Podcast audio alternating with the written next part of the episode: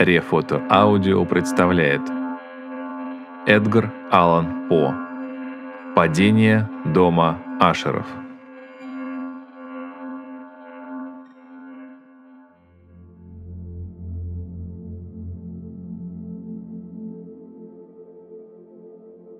Сердце его, как лютня, чуть тронешь и отзовется. Беранже. Весь этот нескончаемый пасмурный день в глухой осенней тишине под низко нависшим хмурым небом я одиноко ехал верхом по безотрадным неприветливым местам. И, наконец, когда уже смеркалось, предо мною предстал сумрачный дом Ашеров. Едва я его увидел, мною, не знаю почему, овладело нестерпимое уныние. Нестерпимое от того, что его не смягчала хотя бы малая толика приятной поэтической грусти, какую пробуждают в душе даже самые суровые картины природы, все равно скорбной или грозной.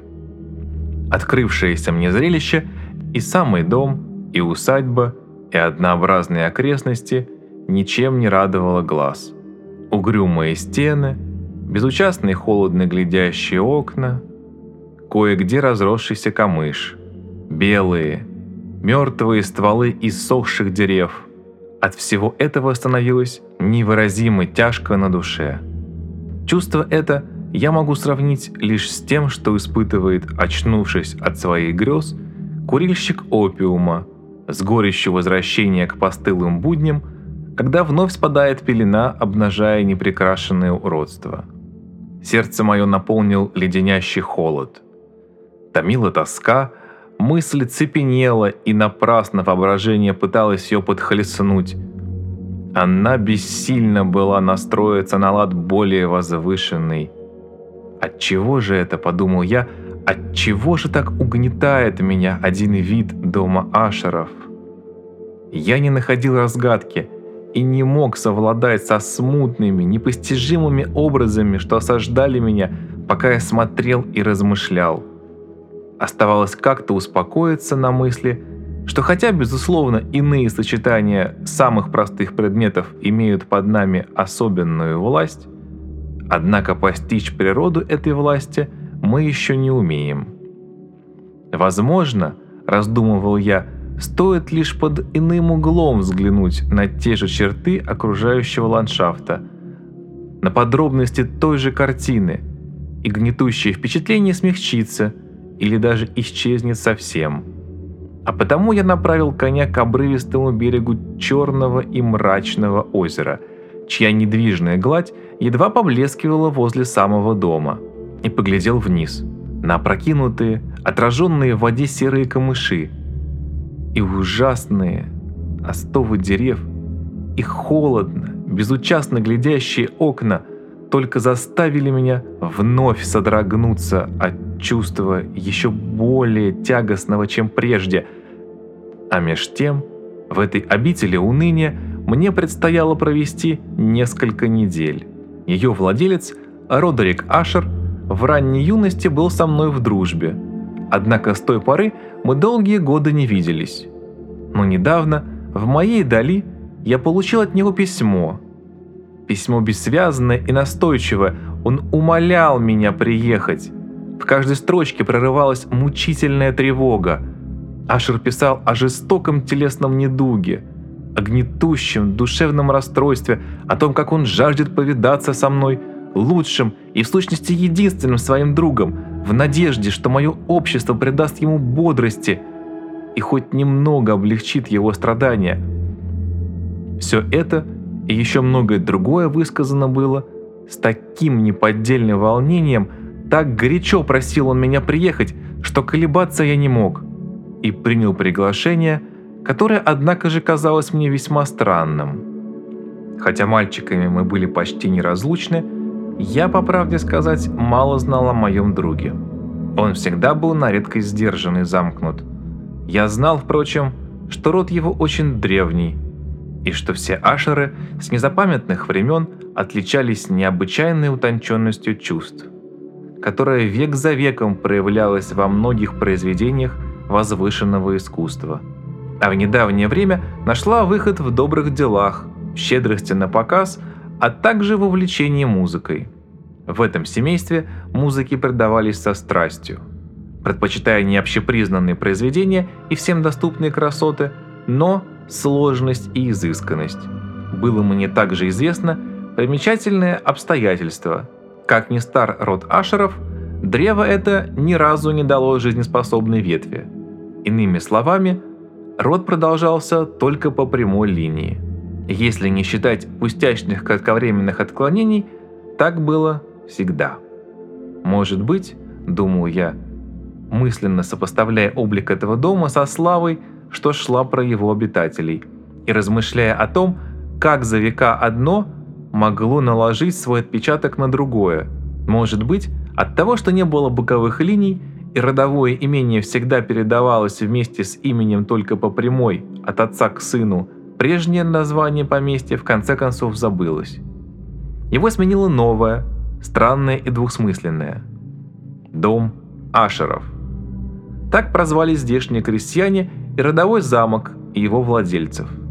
Как я уже сказал, моя ребяческая попытка подбодриться, заглянув в озеро, только усилила первое тягостное впечатление.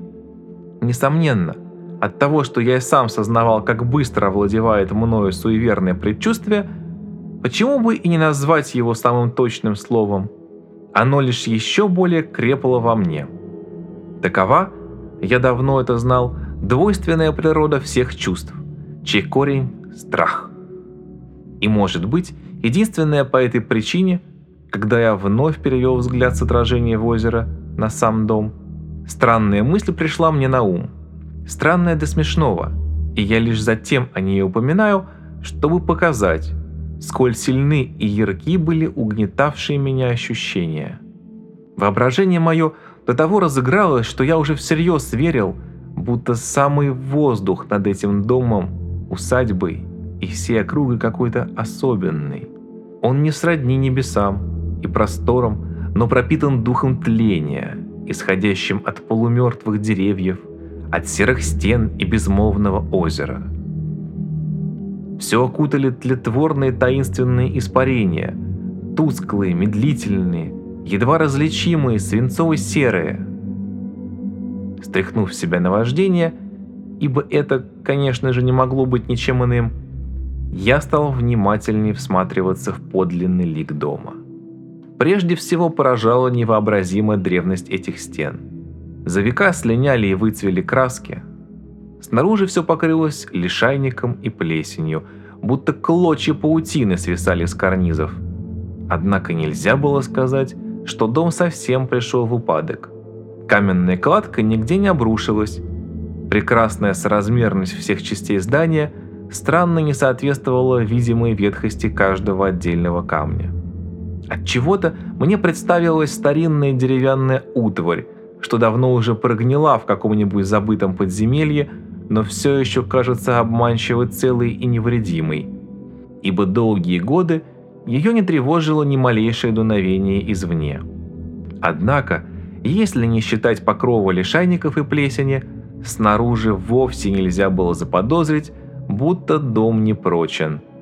Разве только очень пристальный взгляд мог бы различить едва заметную трещину, которая начиналась под самой крышей, зигзагом проходила по фасаду и терялась в хмурых водах озера. Приметив все это, я подъехал по мощенной дорожке к крыльцу. Слуга принял моего коня, и я вступил под готические своды прихожей – Отсюда неслышно ступающий лакей безмолвно повел меня бесконечными темными и запутанными переходами в студию хозяина. Все, что я видел по дороге, еще усилило, не знаю от чего, смутные ощущения, о которых я уже говорил. Резкие потолки, темные гобелены по стенам, черный, чуть поблескивающий паркет, причудливые трофеи, оружие и латы, что звоном отзывались моим шагам. Все вокруг было знакомо. Нечто подобное с колыбели окружало и меня. И однако, бог весть почему, за этими простыми, привычными предметами мне мерещилось что-то странное и непривычное. На одной из лестниц нам повстречался домашний врач Ашеров. В выражении его лица, показалось мне, смешались низкое коварство и растерянность. Он испуганно поклонился мне и прошел мимо. Мой провожатый распахнул дверь и ввел меня к своему господину. Комната была очень высокая и просторная. Узкие стрельчатые окна, прорезанные так высоко от черного дубового пола, что до них было не дотянуться. Слабые красноватые отсветы дня проникали сквозь решетчатые витражи, позволяя рассмотреть наиболее заметные предметы обстановки. Но тщетно глаз силился различить что-либо в дальних углах, разглядеть сводчатый резной потолок. По стенам висели темные драпировки. Все здесь было старинное, пышное, неудобное, обветшалое. Повсюду во множестве разбросаны были книги и музыкальные инструменты. Но и они не могли скрасить мрачную картину. Мне почудилось, что самый воздух здесь полон скорби. Все окутано и проникнуто было холодом, тяжким и безысходным унынием. Едва я вошел, Ашер поднялся с кушетки, на которой перед тем лежал, и приветствовал меня так тепло и оживленно, что его сердечность сперва показалась мне преувеличенной, насильственной любезностью, скучающего, присыщенного светского человека.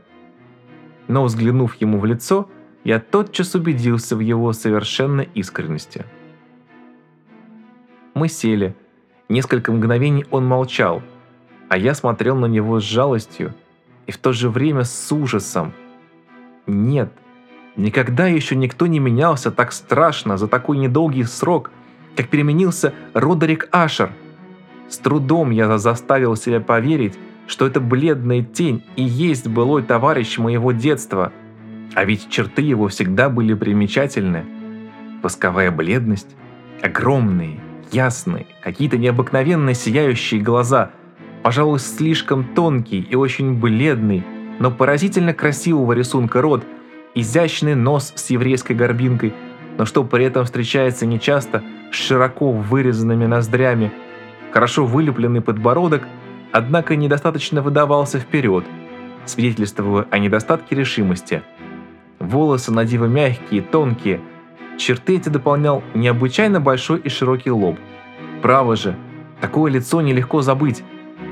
А теперь все эти странности этого лица сделались как-то преувеличенно отчетливы. Явство не проступило его своеобразное выражение. И уже от одного этого так сильно переменился весь облик, что я едва не усомнился, с тем ли человеком говорю – больше всего изумили и даже ужаснули меня, ставшая поистине мертвенной бледность. И теперь уже поистине сверхъестественный блеск глаз. Шелковистые волосы тоже, казалось, слишком отросли и даже не падали вдоль щек, окружали это лицо паутина тонким летучим облаком. И как я ни старался, мне не удавалось в загадочном выражении этого удивительного лица разглядеть хоть что-то присущее всем обыкновенным смертным. В разговоре и движениях старого друга меня сразу поразило что-то сбивчивое, лихорадочное. Скоро я понял, что этому виною постоянные слабые и тщетные попытки совладать с привычной внутренней тревогой, с чрезмерным нервническим возбуждением. Чему-то в этом роде я в сущности был подготовлен, и не только его письмом. Я помнил, как он бывало вел себя в детстве – да и само его телосложение и нрав наводили на те же мысли. Он становился то оживлен, то вдруг мрачен. Внезапно менялся и голос, то дрожащий и неуверенный, когда Ашер, казалось, совершенно терял бодрость духа, то твердый и решительный. То речь его становилась властной, внушительной, неторопливой и какой-то нарочатой, то звучало тяжеловесно, размеренно, со своеобразной гортанной певучестью – так говорит в минуты крайнего возбуждения запойный пьяница или неизлечимый курильщик опиума. Именно так говорил Родерик Ашер о моем приезде, о том, как горячо желал он меня видеть и как надеется, что я принесу ему облегчение. Он принялся многословно разъяснять мне природу своего недуга. «Это проклятие их семьи», — сказал он, — «наследственная болезнь всех ашеров. Он уже отчаялся найти от нее лекарство и тотчас прибавил, что все это от нервов, и вне всякого сомнения скоро пройдет. Проявляется эта болезнь во множестве противоестественных ощущений. Он подробно описывал их. Иные заинтересовали меня и озадачили. Хотя, возможно, тут действовали самые выражения и манера рассказчика. Он очень страдает от того, что все его чувства мучительно обострены, переносят только совершенно пресную пищу, одеваться может далеко не во всякие ткани. Цветы угнетают его своим запахом, даже неяркий свет для него пытка, и лишь немногие звуки, звуки струнных инструментов, не внушают ему отвращения. Оказалось, его преследует необоримый страх. «Это злосчастное безумие меня погубит», — говорил он. «Неминуемо погубит. Таков и только таков будет мой конец. Я боюсь будущего, и не самих событий, которые оно принесет, но их последствий. Я содрогаюсь при одной мысли — о том, как любой даже пустячный случай может сказаться на душе вечно терзаемой нестерпимым возбуждением. Да, меня страшит вовсе не сама опасность, а то, как она за собой влечет чувство ужаса. Вот что заранее отнимает у меня силы и достоинства.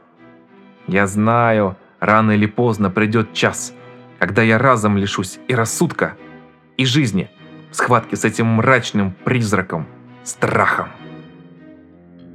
Сверх того, не сразу, из отрывочных и двусмысленных намеков, я узнал еще одну удивительную особенность его душевного состояния. Им владело странное суеверие, связанное с домом, где он жил.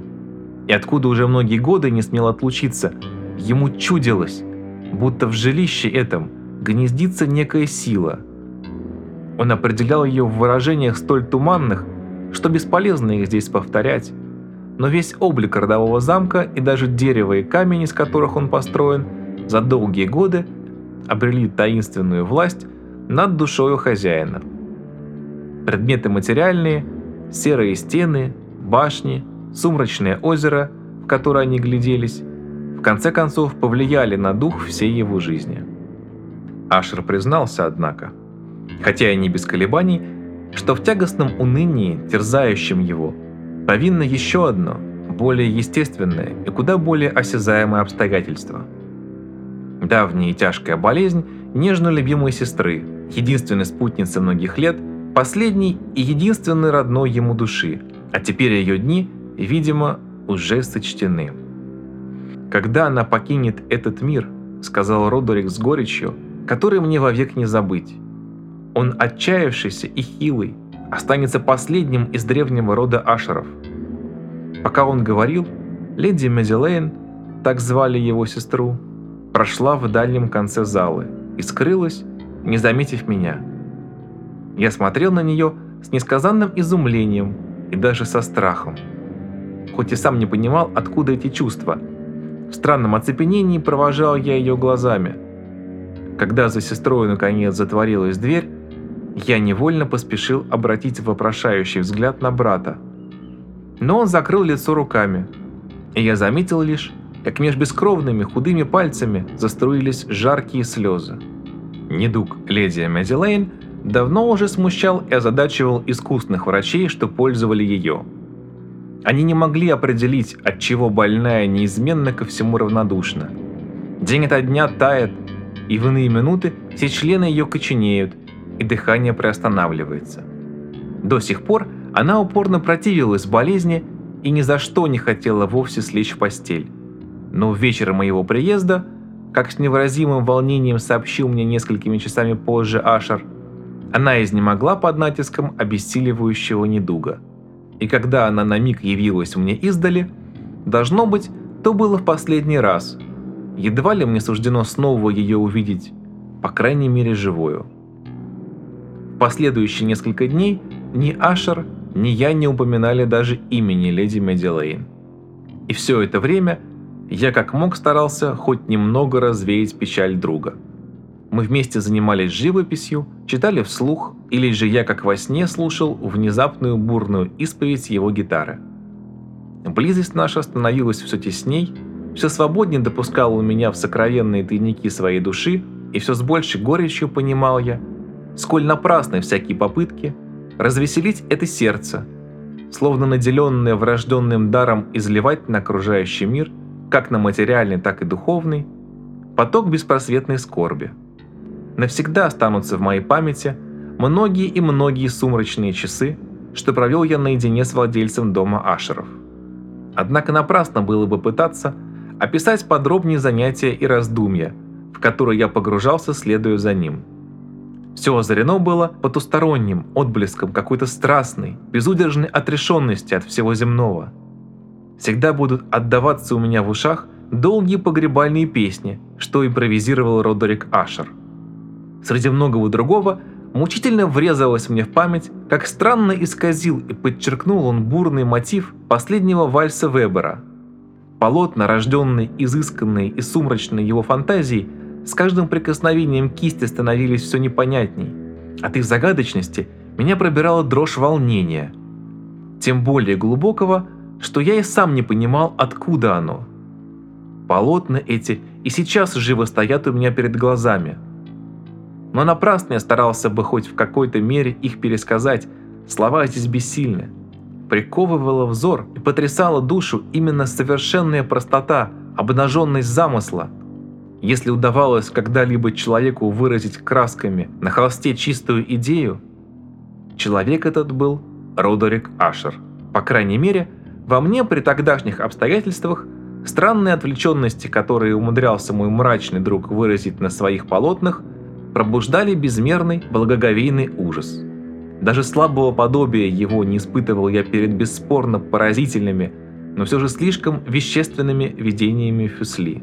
Одну из фантасмагорий, созданных кистью Ашера, и несколько менее отвлеченных, я попробую хоть как-то описать словами. Небольшое полотно изображало бесконечно длинное подземелье или туннель с низким потолком и гладкими белыми стенами – ровное однообразие которых нигде и ничем не прерывалось. Какими-то намеками художник сумел внушить зрителю, что странный подвал этот лежит очень глубоко под землей, где на всем его протяжении не видно было выхода и незаметно факела или иного светильника. И однако все подземелье заливал поток ярких лучей, придавая ему какое-то неожиданное и жуткое великолепие. Я уже упоминал, о той болезненной изощренности слуха, что делало для Родерика Ашера невыносимой всякую музыку, кроме звучания некоторых струнных инструментов. Ему пришлось довольствоваться гитарой, с ее своеобразным мягким голосом. Может быть, прежде всего это и определило необычайный характер его игры. Но одним этим нельзя объяснить лихорадочную легкость, с какой он импровизировал. И мелодии, и слова его буйных фантазий ибо часто он сопровождал свои музыкальные экспромты стихами, поражало. И без сомнения, та напряженная душевная сосредоточенность, что обнаруживала себя, как я уже мельком упоминал, лишь в минуты крайнего возбуждения, до которого он подчас сам себя доводил, одна его внезапность, вылившаяся в песнь, сразу мне запомнилась. Может быть, слова ее от того так явственно запечатлелись в моей памяти, что пока он пел – в их потаенном смысле мне впервые приоткрылось, как ясно понимает Ашер, что высокий трон его разума шаток и непрочен. Песня его называлась «Обитель привидений», и слова ее, может быть, не в точности, но приблизительно были такие. «Божьих ангелов обитель, цвел в горах зеленый дол, где разум края повелитель сияющий дворец возвел, и ничего прекрасней в мире – крылом своим не осенял, плывя в эфире над землею Серафим. Гордо реяло над башней желтых флагов полотно. Было то не в день вчерашний, а давным-давно. Если ветер гость крылатый пролетал над валом вдруг, сладостные ароматы он струил вокруг. Вечерами видел путник, направляя к окнам взоры, как подмерный рокот лютни — мерно кружатся танцоры, мимо трона проносясь, государь парфирородный, на танец смотрит с трона князь, с улыбкой властной и холодной. А дверь, рубины, аметисты по золоту сплели узор, и той же россыпью искристой хвалебный разливался хор, и пробегали отголоски во все концы долины в немолчном славе переплеске и ум, и гений властелина. Но духи зла черны, как ворон, вошли в чертог, и свержен князь. С тех пор он встречать зарю не мог, а прежнее великолепие осталось для страны преданием почившей в склепе неповторимой старины. Бывает, странник зрит воочию, как зажигается багрянец в окне, и кто-то пляшет ночью, чуждой музыки дикий танец, и рой теней, глумливый рой, из тусклой двери рвется зыбкой, прозрачной рекой, и слышен смех. Смех без улыбки. Помню, потом мы беседовали об этой балладе, и друг мой высказал мнение, о котором я здесь упоминаю не столько ради его новизны, те же мысли высказывали и другие люди. Уотсон, доктор Персивилл, Спаланцани и в особенности епископ Лэндов. Смотри «Этюда химии», том 5. Сколько ради упорства, с каким он это свое мнение отстаивал. В общих чертах оно сводилось к тому, что растения способны чувствовать. Однако безудержная фантазия Родерика Ашера довела эту мысль до крайней дерзости, переходящей подчас все границы разумного. Не нахожу слов, чтобы вполне передать пыл искреннего самозабвения, с каким доказывал он свою правоту. Эта вера его была связана, как я уже ранее намекал, с серым камнем, из которого сложен был дом его предков.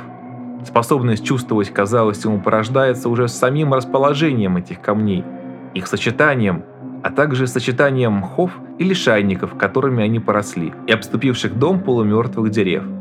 И главное, тем, что все это ничем не потревоженное, так долго оставалось неизменным и повторялось в недвижных водах озера. Да, все это способно чувствовать, в чем можно убедиться воочию, говорит Ашер, при этих словах я даже вздрогнул. Своими глазами можно видеть, как медленно, с несомненностью сгущается над озером и вокруг стен дома своя особенная атмосфера, а вследствие этого, прибавил он, некая безмолвная и однако же неодолимая и грозная сила. Она веками лепит по-своему судьбы всех ашеров. Она и его сделала тем, что он есть, таким, как я вижу его теперь. О подобных воззрениях сказать нечего. Я не стану их разъяснять. Нетрудно догадаться, что наши книги, книги, которыми долгие годы питался ум моего больного друга, вполне соответствовали его причудливым взглядам. Нас увлекали Вер-Вер и монастырь Гресса, Бельфигор Макиавелли, Рай и ад Сведенборга, подземные странствия Николаса Клима Хольберга, Хиромантия Роберта Флада, труды Жана Денжанже и Белашамбра, путешествия в голубую даль Тика и город солнца Кампанеллы. Едва ли нелюбимой книгой его был томик «Иноктаво Директориум Инквизиторум» доминиканца Эймерика Жеронского. Часами в задумчивости сиживал Ашер над иными страницами Помпония Мелы о древних африканских сатирах и египанах. Но больше всего наслаждался он, перечитывая редкостное готическое издание «Инкватро» «Требник и некой забытой церкви» «Vigilia mortorum secundum shorum ecclesiae maguntinae» «Бдение по усопшим» согласно хору Магунтинской церкви. Должно быть неистовый дух этой книги, описание странных и мрачных обрядов немало повлияли на моего болезненного впечатлительного друга. Невольно подумал я, когда однажды вечером он отрывисто сказал мне, что леди Мэдилейн больше нет, и что до погребения он намерен две недели хранить ее тело в стенах замка, в одном из подземелий. Однако для этого необычайного поступка был и вполне разумный повод, так что я не осмеливался спорить. По словам Родерика, на такое решение натолкнули его особенности недуга, которым страдала сестра. Настойчивые и неотвязные расспросы ее докторов и еще мысль о том, что кладбище рода Ашер расположено слишком далеко от дома и открыто всем стихиям. Мне вспомнился зловещий вид Эскулапа, с которым в день приезда я повстречался на лестнице. И, признаться, не захотелось противиться тому, что в конце концов можно было счесть просто безобидной и естественной предосторожностью. По просьбе Ашера я помог ему совершить это временное погребение. Тело еще раньше положено было в гроб, и мы вдвоем снесли его вниз. Подвал, где мы его поместили, расположен был глубоко под землею, как раз под той частью дома, где находилась моя спальня. Он был тесный, сырой, без малейшей отдушины, которая давала бы доступ свету. И так давно не открывался, что наши факелы едва не погасли в затхлом воздухе, и мне почти ничего не удалось разглядеть. В давние феодальные времена подвал этот, по-видимому, служил темницей, а в пору более позднюю здесь хранили порох и иные горючие вещества. Судя по тому, что часть пола, так же как и длинный коридор, приведший нас сюда, покрывали тщательно пригнанные медные листы. Также защищена была от огня и массивная железная дверь. Непомерно тяжелая, она повернулась на петлях с громким пронзительным скрежетом. В этом ужасном подземелье мы опустили нашу горестную ношу на деревянный помост и, сдвинув еще не закрепленную крышку гроба, посмотрели в лицо покойницы. Впервые мне бросилось в глаза разительное сходство между братом и сестрой. Должно быть, угадав мои мысли, Ашер пробормотал несколько слов, из которых я понял, что он и леди Мэдди были близнецы, и всю жизнь души их оставались удивительно непостижимо созвучны. Однако наши взоры лишь ненадолго остановились на лице умершей. Мы не могли смотреть на него без трепета. Недуг, сразивший ее в расцвете молодости, оставил, как это всегда бывает при болезнях каталитического характера, подобие слабого румянца на ее щеках и едва заметную улыбку, столь ужасную на мертвых устах. Мы вновь плотно закрыли гроб, привинтили крышку, надежно заперли железную дверь и обессиленные поднялись наконец в жилую, а впрочем, почти столь же мрачную часть дома. Прошло несколько невыразимо скорбных дней. Я уловил в болезненном душевном состоянии друга некие перемены. Все его поведение стало иным. Он забыл или забросил обычные занятия. Торопливыми неверными шагами бесцельно бродил он по дому. Бледность его сделалась, кажется, еще более мертвенной и пугающей, но глаза угасли. В голосе уже не слышались хотя бы изредка звучные сильные ноты. Теперь в нем постоянно прорывалась дрожь нестерпимого ужаса. Порою мне чудилось даже, что сметенный ум его тяготит некая страшная тайна, и он мучительно силится собрать все свое мужество и высказать ее. А в другие минуты, видя, как он часами сидит недвижимо и смотрит в пустоту, словно бы напряженно вслушивается в какие-то воображаемые звуки, я поневоле заключал, что все это попросту беспричинные странности самого настоящего безумца. Надо ли удивляться, что его состояние меня ужасало, что оно было заразительно, я чувствовал, как медленно, но неотвратимо закрадываются и в мою душу его самосбродные, фантастические и, однако же, неодолимо навязчивые страхи, с особенной силой и остротой я испытал все это однажды поздно ночью, когда уже лег в постель, на седьмой или восьмой день после того, как мы снесли тело Медилейн в подземелье. Томительно тянулся час за часом, а сон упорно бежал в моей постели. Я пытался здравыми рассуждениями побороть владеющее мною беспокойство. Я уверял себя, что многие, если не все мои ощущения, вызваны на редкость мрачной обстановкой – темными ветхими драпировками, которые метались по стенам и шуршали о резную кровать под дыханием надвигающейся бури. Но напрасно я старался. Чем дальше, тем сильнее била меня необоримая дрожь. И, наконец, сердце мое стиснул злой дух необъяснимой тревоги. Огромным усилием я стряхнул его, поднялся на подушках и, всматриваясь в темноту, стал прислушиваться. Сам не зная почему, разве что пробуждаемый каким-то внутренним чутьем, к смутным глухим звукам, что доносились неведомо откуда, в редкие мгновения, когда утихал вой ветра. мною овладел как будто беспричинный, но нестерпимый ужас. Я чувствовала, что мне в эту ночь не уснуть.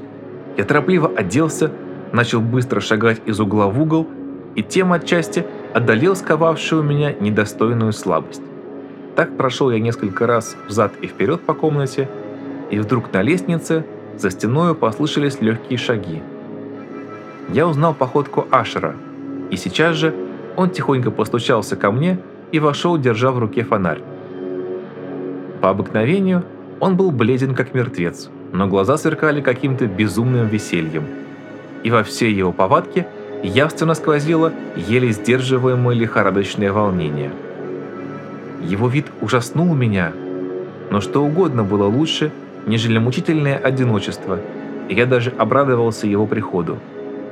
Несколько мгновений он молча осматривался, потом спросил отрывисто. «А ты видел? Так ты еще не видел?» «Ну, подожди, сейчас увидишь!»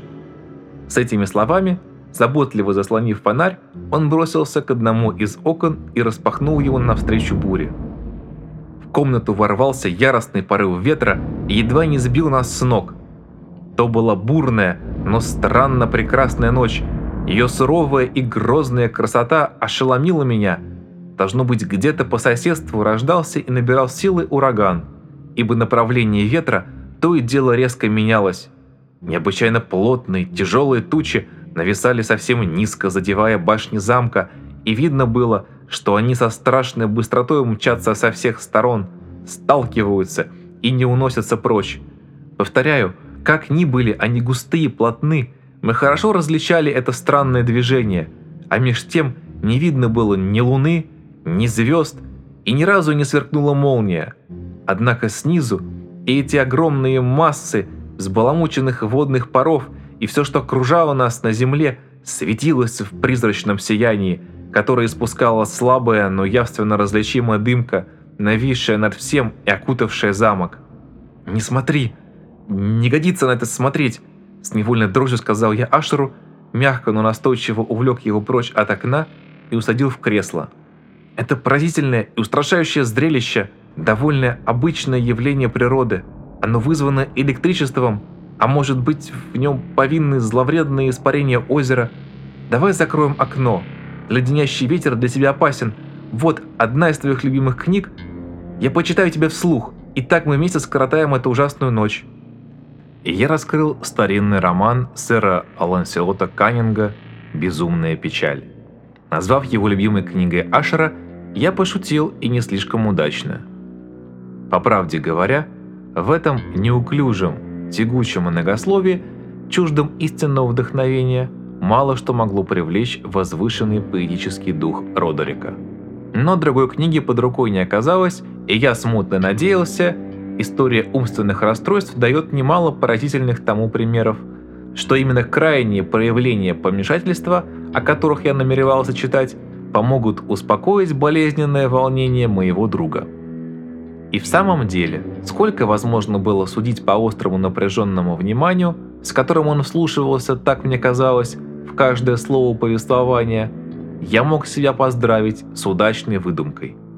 Я дошел до хорошо известного места, где рассказывается о том, как Этилред, герой романа, после тщетных попыток войти в убежище пустынника с согласия хозяина, врывается туда силой.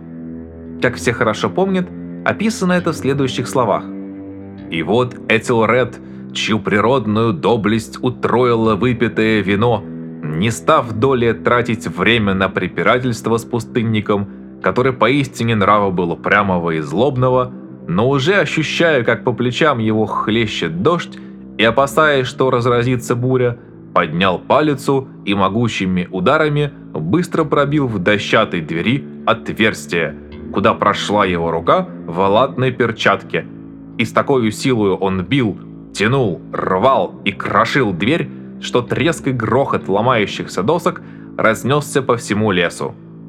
Дочитав эти строки, я вздрогнул и на минуту замер, ибо мне показалось, впрочем, я тотчас решил, что меня просто обманывает разыгравшееся воображение, будто из дальней части дома смутно донеслось до моих ушей нечто очень похожее, хотя, конечно, слабое и приглушенное – на тот самый шум и треск, который столь усердно живописал сэр Ланселот. Несомненно, только это совпадение и задело меня. Ведь сам по себе этот звук, смешавшийся с хлопанием ставен и обычным многоголосым шумом усиливающейся бури, отнюдь не мог меня заинтересовать или встревожить. И я продолжил читать. Когда же победоносный Элтред переступил порог, он был изумлен и жестоко разгневан, ибо злобный пустынник не явился его взору, а взамен того пред рыцарем весь в чешуе предстал огромный и грозный дракон, изрыгающий пламя. Чудище сие сторожило золотой дворец, где пол был серебряный, а на стене висел щит из сверкающей меди.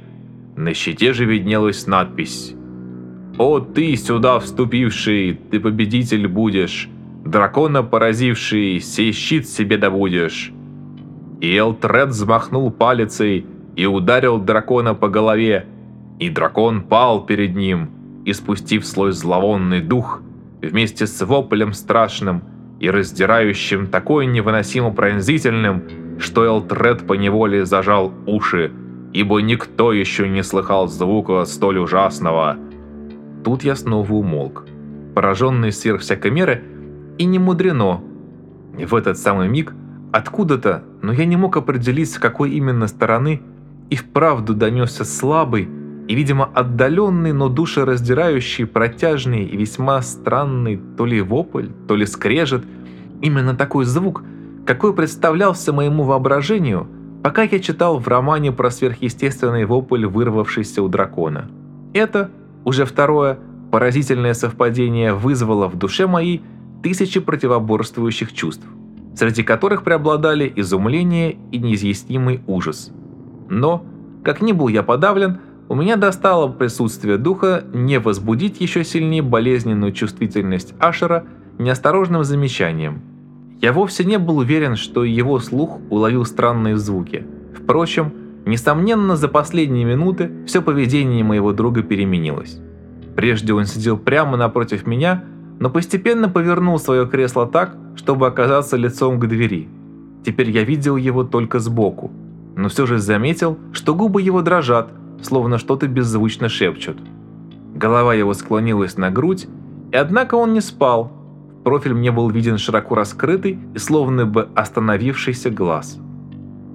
Нет, он не спал. Об этом говорили и его движения. Он слабо, но непрестанно и однообразно покачивался из стороны в сторону. Все это я уловил с одного взгляда. И вновь принялся за чтение. Сэр Ланселот продолжает далее так. Едва храбрец избегнул ярости грозного чудища, как мысль его обратилась к медному щиту, с коего были теперь сняты чары, и отбросив с дороги убитого дракона, твердо ступая по серебряным плитам, он приблизился к стене, где сверкал щит, а расколдованный щит, не дожидаясь, пока герой подойдет ближе, сам с грозным оглушительным звоном пал на серебряный пол к его ногам. Не успел я произнести последние слова, как откуда-то, будто и вправду на серебряный пол, рухнул тяжелый медный щит. Вдруг долетел глухой прерывистый, но совершенно явственный, хоть и смягченный расстоянием звон металла. Вне себя я вскочил. Ашер же по-прежнему мерно раскачивался в кресле. Я кинулся к нему. Взор его был устремлен в одну точку. Черты недвижны, словно высеченные из камня. Но едва я опустил руку ему на плечо, как по всему телу его прошла дрожь. Страдальческая улыбка искривила губы, и тут я услышал, что он тихо, торопливо и невнятно что-то бормочет, будто не замечая моего присутствия. Я склонился к нему совсем близко и, наконец, уловил чудовищный смысл его слов. «Теперь слышишь?» Да, слышу, давно уже слышу. Долго, долго, долго. Сколько минут, сколько часов, сколько дней я это слышал и все не смел. О, я несчастный.